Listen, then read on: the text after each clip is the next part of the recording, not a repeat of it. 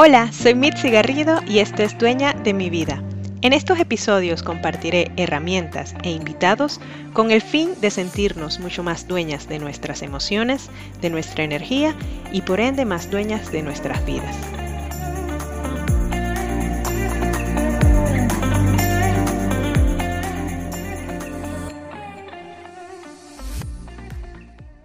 Hola, hola, bienvenida a este nuevo episodio de Dueña de mi vida. Es un gustazo poder tenerte aquí como oyente porque vamos a tener un episodio de lujo.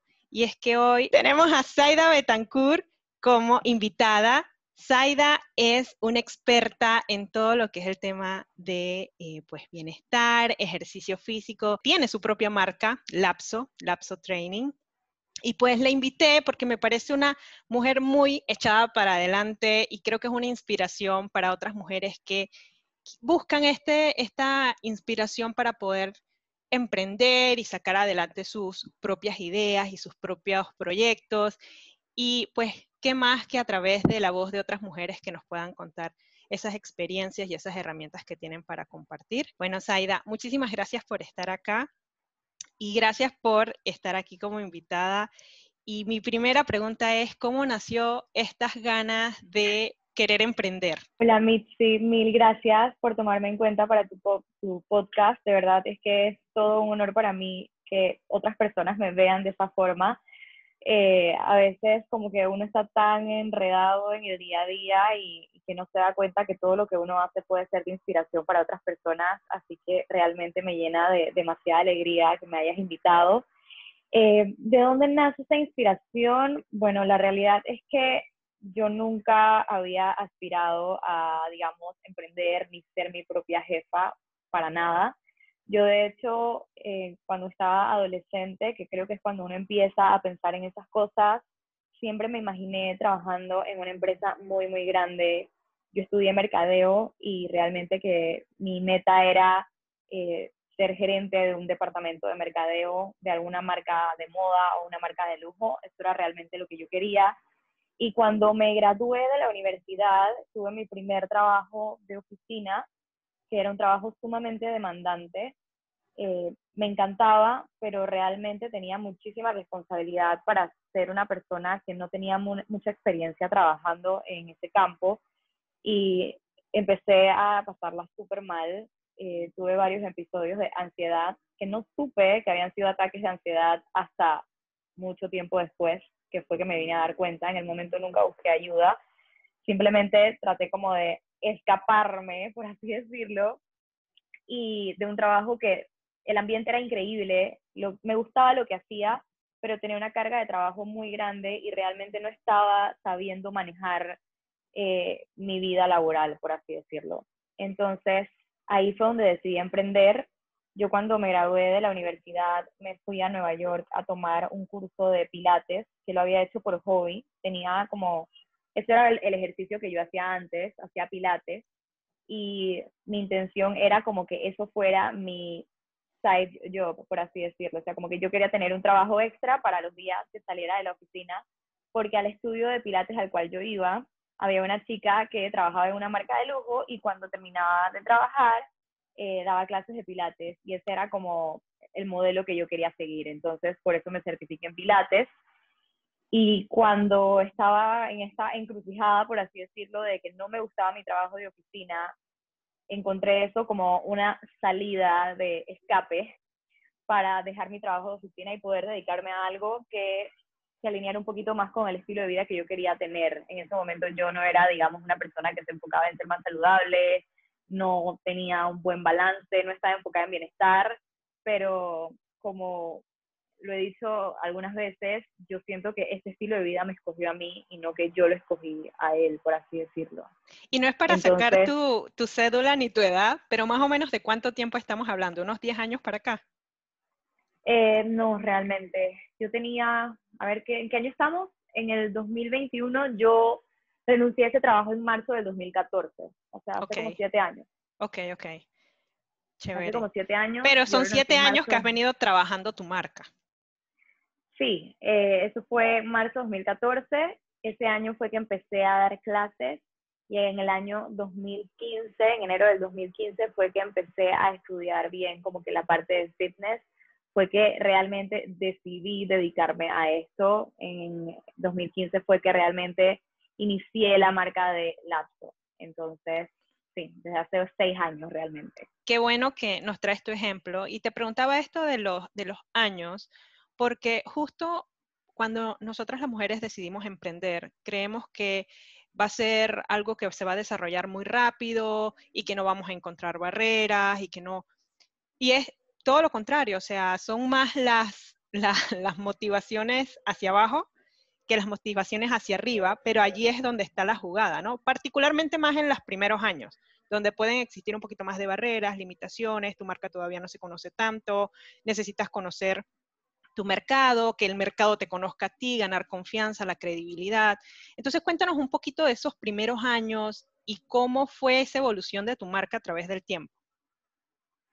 Bueno, yo cuando empecé, eh, yo siempre, yo estaba súper peladita, tenía como 23 años, si no me equivoco, y creo que eso fue algo que jugó a mi favor, por así decirlo, porque cuando uno tiene 22 y 23 años, uno se cree la reina del mundo y uno como que todavía le falta malicia y le falta experiencia, entonces para mí fue muy fácil como que lanzarme, por así decirlo. Eh, yo en ese momento todavía vivía en casa de mi mamá, sí, que pagaba mis cuentas, mi carro, mis seguros, esas cosas, pero dentro de todo sabía que si salía mal, todavía tenía un techo donde vivir y por así decirlo no tenía grandes responsabilidades. Así que creo que fue mucho más sencillo como que lanzarme Ahora las cosas me dan mucho más miedo que antes, por eso creo que para mí fue como algo bueno empezar tan joven, eh, pero los primeros años fueron difíciles. Eh, yo recuerdo que cuando abrí el primer gimnasio, mi primer local, que era un local súper chiquito, muy lejos de ser lo que yo quería, me gasté absolutamente todos mis ahorros. Eh, me tocó pedirle plata prestada a mi mamá, eh, recuerdo que abrí el local y no tenía ni cómo pagar la renta del mes siguiente. Eh, pero no sé, tenía como que tenía como mucha confianza en mí misma en ese momento, creo que porque estaba muy peladita, como que no sabía en los zapatos que me estaba metiendo. Entonces, los primeros años fueron súper difíciles. Yo por como por los primeros dos años y medio no me dediqué al 100% al apto, tenía un trabajo eh, por fuera que era el que con el que pagaba las cuentas, por así decirlo. O sea, realmente yo no vi frutos de mi trabajo en laptop, digamos, frutos cuando digo económicos de mi trabajo los primeros dos años, porque tenía un local comercial, o sea, yo empecé con gastos altos. Claro. Entonces, fue duro, no vi nada, no vi ni un dólar, pero lo curioso es que yo tenía otro trabajo porque realmente no creía que podía, digamos, como que pagar mis deudas solamente con laptop.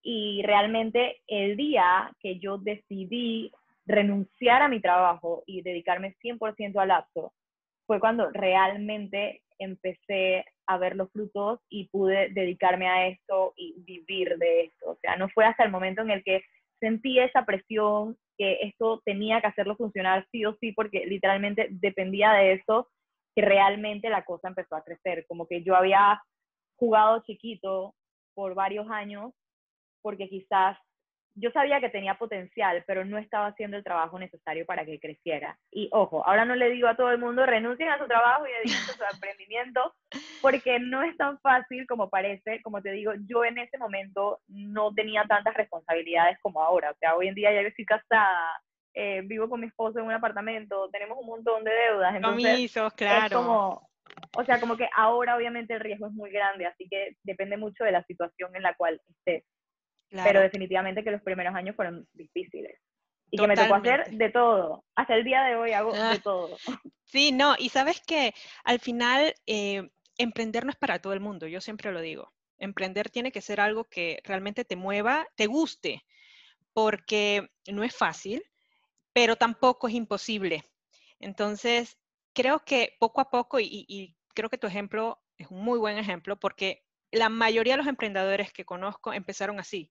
Empezaron trabajando todavía en su oficina de 8 a 5 y em, en tiempos extras viendo su emprendimiento, hasta que tal cual decidieron enfocarse en su emprendimiento es que vieron ese crecimiento. Pero esos primeros años de que está tu marca creciendo, de como quien dice, está la semillita, es mucho de ganar exposición, ganar eh, credibilidad de tu marca, ganar clientes. En tu caso, me imagino que esos primeros años también fue para aprovechar, para conseguir esa clientela, que estoy muy segura que hoy día todavía sigue contigo. Entonces, creo que son esos primeros años lo que es la base de lo que se ve a futuro de una marca. Sí, definitivamente que cuando empiezas es súper importante y lo más importante realmente es tener claro desde el día uno cuáles son tus valores como marca y comportarte como lo hace tu yo del futuro súper mejorada. Eh, para mí es como que yo cada vez que hago algo en lapso, siempre me pregunto como que, ¿es esta la mejor forma en la que lo puedo hacer? O sea, ¿es esta la forma más pro, como yo le digo, de hacer las cosas? ¿O estoy jugando a la emprendedora chiquitita que no tiene recursos y que no sabe qué hacer? Entonces, es siempre desde el día uno jugar y tomar las decisiones como si tu marca ya fuera gigantesca y meterte en ese camino, o sea, no jugar chiquito y decir, que, ay, lo voy a hacer así, gallito, porque ahorita mismo no tengo los recursos para hacerlo grande. Creo que, que es muy importante tener ese mindset bien puesto desde el inicio. Mira, y me encanta, creo que has dado en el clavo. Hay veces que, ay, no, no voy a invertir tanto en esto porque estoy empezando y estoy de chiquita. Entonces creo que de inicio creer en tu marca, creer en ti y realmente meterle, sabes, las ganas, el, tiempo y la inversión que requiera va a ser clave. Obviamente al inicio no vas a tener tanta bolsa para invertir. Tú misma lo dijiste, iniciaste en un gym que no era el que tú tenías idealizado en tu mente, pero empezaste, diste ese primer paso. Eh, y eso es lo importante, ir poco a poco hacia esa foto o hacia esa figura que tú tienes idealizada de hacia dónde quieres llevar tu, emprendimiento y tu negocio. Sabes que algo que me movió mucho fue uno de los posts que tú pusiste cuando te despediste de tu gimnasio con toda la pandemia. Entonces, hasta los, los negocios y, bueno, muchos emprendimientos se han visto afectados con todo esto del COVID y la pandemia y pues sin duda tu gimnasio fue uno de ellos.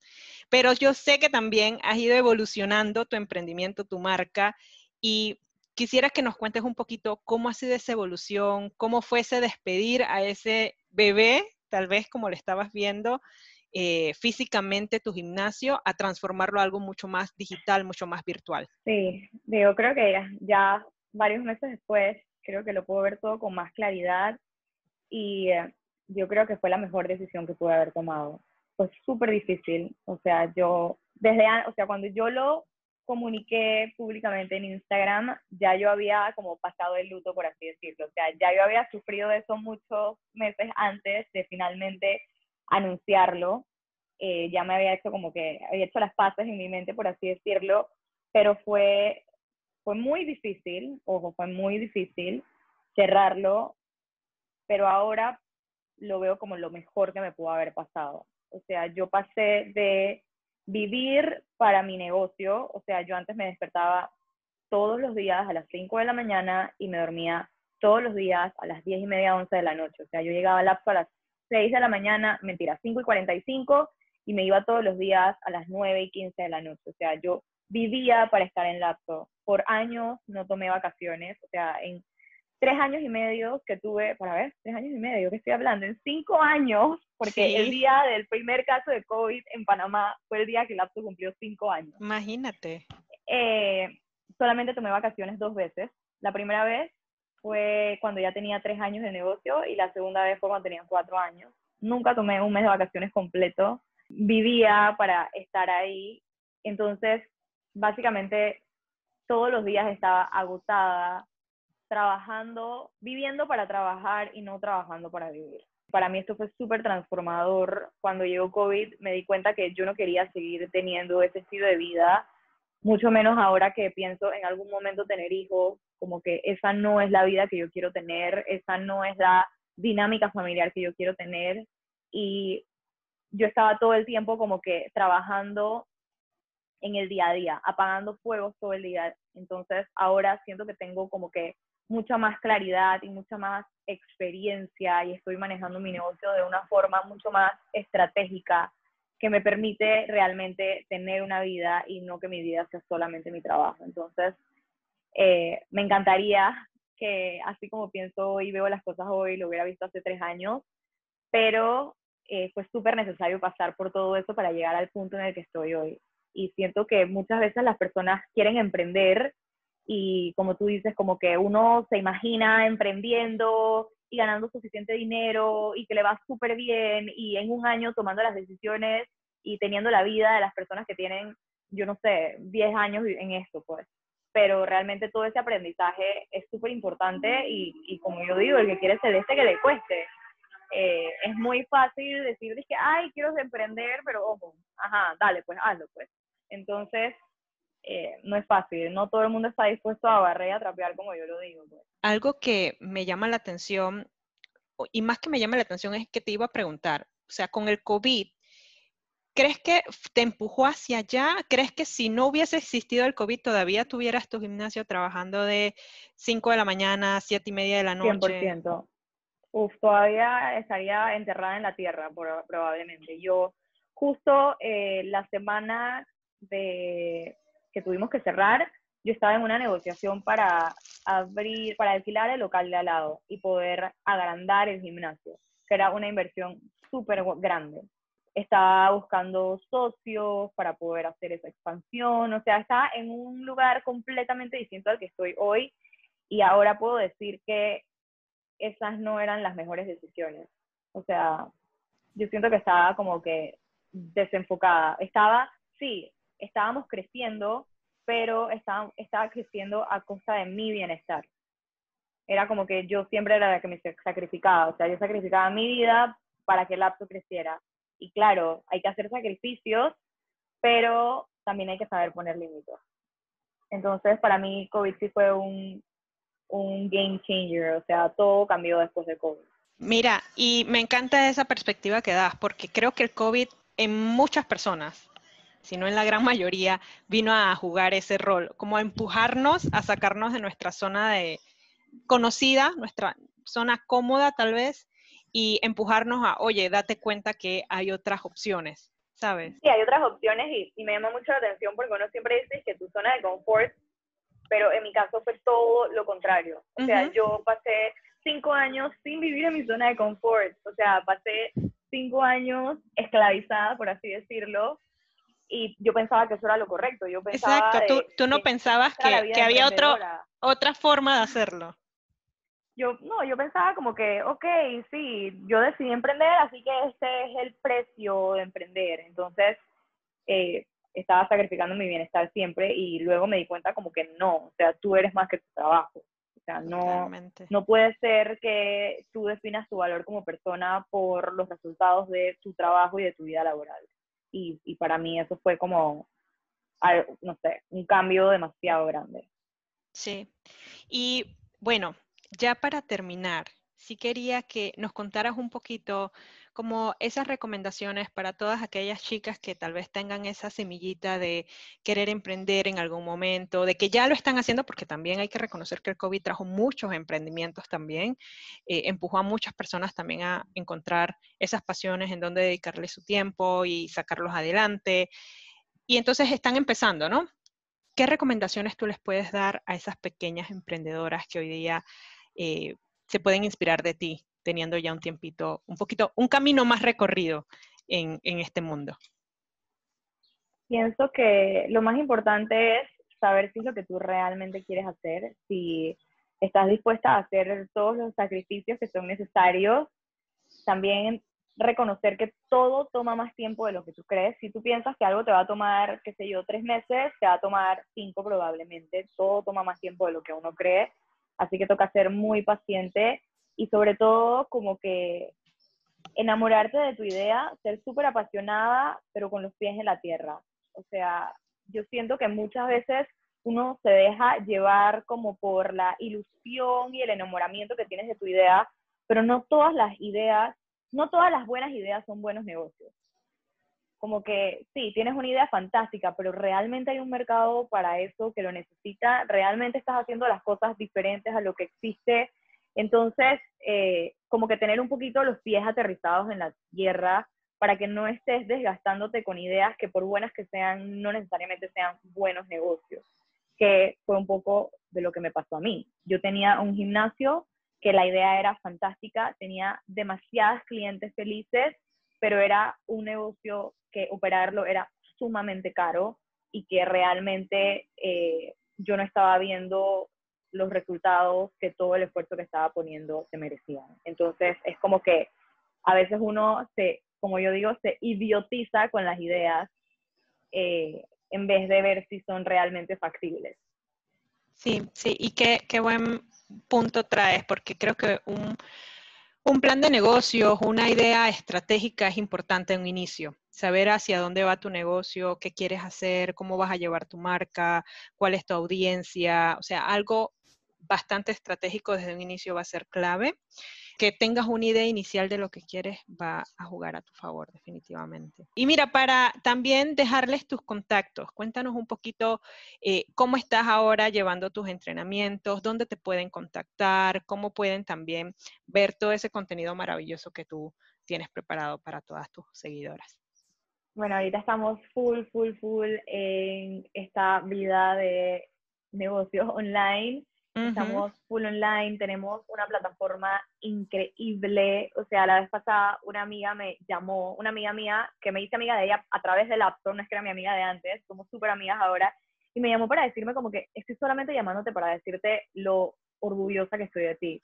Yo recuerdo cómo empezaste esto online en marzo del año pasado y pensar que en seis meses construiste todo esto, de verdad que es increíble. O sea, tenemos una plataforma sumamente amigable para entrenar eh, y siento que he logrado llevar a esta parte online como que la característica más importante de mi servicio, que es como que la parte humana. O sea, desde el día uno yo decidí tener un negocio en el cual yo no tengo clientes, eh, yo no tengo, yo no llamo a los clientes por número, yo me sé el nombre de absolutamente todas mis clientes y me sé sus objetivos, cuáles son sus metas, qué les gusta, qué no les gusta, en qué necesitan mejorar. Así que ese, esa calidad humana que tiene el apto realmente es como lo que nos diferencia y es lo que realmente hace que tengamos una cartera de clientes tan fiel. Así que estamos full en la parte online, tenemos dos programas de entrenamiento, un programa de entrenamiento para principiantes, que son personas que nunca han entrenado o personas que quizás lo han dejado por un tiempo y quieren retomar, pero quieren hacerlo a su propio ritmo. Y de ahí tenemos nivel pro, que es para personas que ya tienen cierta experiencia, no es que tienen que ser profesionales ni nada parecido, pero son personas que ya tienen cierta experiencia entrenando y están listas para llevar su entrenamiento a otro nivel. Entonces, de verdad que está increíble. Igual siempre estamos ofreciendo contenido gratuito a través de nuestras redes sociales, eh, arroba laptop Training y arroba BL. Tenemos un canal de YouTube con workouts gratuitos de 20 minutos, eh, que son como una referencia de lo que es nivel 1. También tenemos tres días de prueba gratis de nivel pro para que antes de inscribirte puedas saber si realmente te interesa, porque para mí es sumamente importante que la persona que esté en el programa realmente lo valore y le guste y esté haciendo algo que le gusta y no que sienta como que, uy, me inscribí y no me gustó y estoy botando mi plata para nada. Yo prefiero que tú estés feliz, y que, le saque provecho al final. Y que, vea resultado. sí, porque una persona que se inscribe y que al segundo workout se da cuenta que no le gusta, es la persona que luego va y dice, eso no me gustó, no me funcionó. Entonces, antes de que tú realmente inviertas y puedas dar un feedback que, mm, que quizás no es positivo, no porque el programa sea malo, sino es porque no es lo que tú estabas buscando, yo prefiero que las personas lo prueben antes. Eh, tenemos eso y bueno, trato de una vez al mes o cada seis semanas hacer como una clase gratuita por Zoom, en donde las personas pueden tener acceso a un workout gratuito, a darse cuenta cómo es el tipo de entrenamiento, cómo es la dinámica. Eh, así que siempre estamos tratando de hacer cositas nuevas para que nos conozcan, porque de verdad que eh, siento que o sea, que tanto nivel 1 como nivel pro es algo que no existía. Yo he entrenado con muchísimos entrenadores en otros países, he utilizado muchísimas plataformas de entrenamiento durante estos últimos siete años y creo que eso fue lo que utilicé como inspiración para crear este programa. O sea, agarré un poquito de todas las cosas que he hecho y lo junté todo en un solo programa sumamente accesible. Así que estoy 100% segura que no hay nada igual. Qué bueno, Zaida. Me encanta eso. La verdad es que me voy a dar una vuelta por tu página web, por todo lo digital que estás montando y por tu canal de YouTube, porque de hecho todo el contenido que he visto ha sido de tu Instagram, que me parece genial, brutal, todo lo que subes, tanto a nivel de recetas que a veces subes, como también a nivel de ejercicio. Sí. Pero qué bueno que tengas todo este otro recurso para las personas que están buscando, más que nada ahora que la gran mayoría de las personas todavía seguimos en casa y que es una excelente oportunidad también de ir adquiriendo nuevos hábitos eh, y más que nada para que nos mejoremos a nivel salud, ¿no? Y que nos ayude a este nivel de estrés que estamos viviendo también con, con el COVID y el encierro. Y creo que este podcast está como que realmente dirigido a emprendedoras, así que mi mejor consejo siempre es invierte en ti misma. Cuando tú inviertes en ti misma, eso tiene un efecto transformador en tu vida y también en tu negocio. Así que yo pienso que obviamente todo el mundo tiene que invertir en su salud física y mental, pero si realmente tu objetivo es emprender y hacer una diferencia, es súper importante que empieces trabajando en ti. Cuando tú trabajas en ti, realmente todas las cosas a tu alrededor se potencian al mil por ciento. Así que bueno, Zaida, muchísimas gracias por estar acá y nos escuchamos pronto. Eso es, mil gracias y gracias a todas por escucharnos. Chau, chau. Mil gracias por escuchar este episodio, espero que haya sido de completo agrado. Te mando un fuerte abrazo y que estés muy pero muy bien.